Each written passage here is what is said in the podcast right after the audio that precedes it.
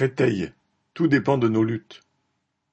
La rencontre avec Nathalie Arthaud le vingt-huit mai à Créteil a fait carton plein. Aucun siège vide dans la salle, limité à quatre-vingts par la jauge sanitaire. L'influence du RN inquiète beaucoup, mais les partis de gauche eux-mêmes, après avoir gouverné contre les travailleurs, alimentent les préjugés nationalistes ou sécuritaires. Concernant la police, citation, ils ont oublié de dire que la première insécurité, c'est de ne pas avoir d'emploi, a relevé Nathalie. Josefa Torres, technicienne à Sanofi, rappelait n'avoir jamais vu la police intervenir pour autre chose que pour taper sur les grévistes. Des membres du collectif de locataires de Liberté Maison Alfort Loyer ont témoigné de leur lutte et de leur organisation collective depuis plusieurs semaines contre le déconventionnement de leurs HLM et les hausses de loyer.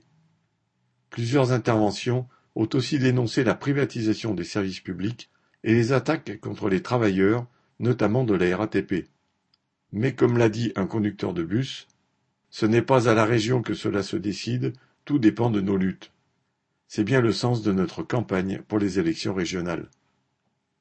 Correspondant Hello.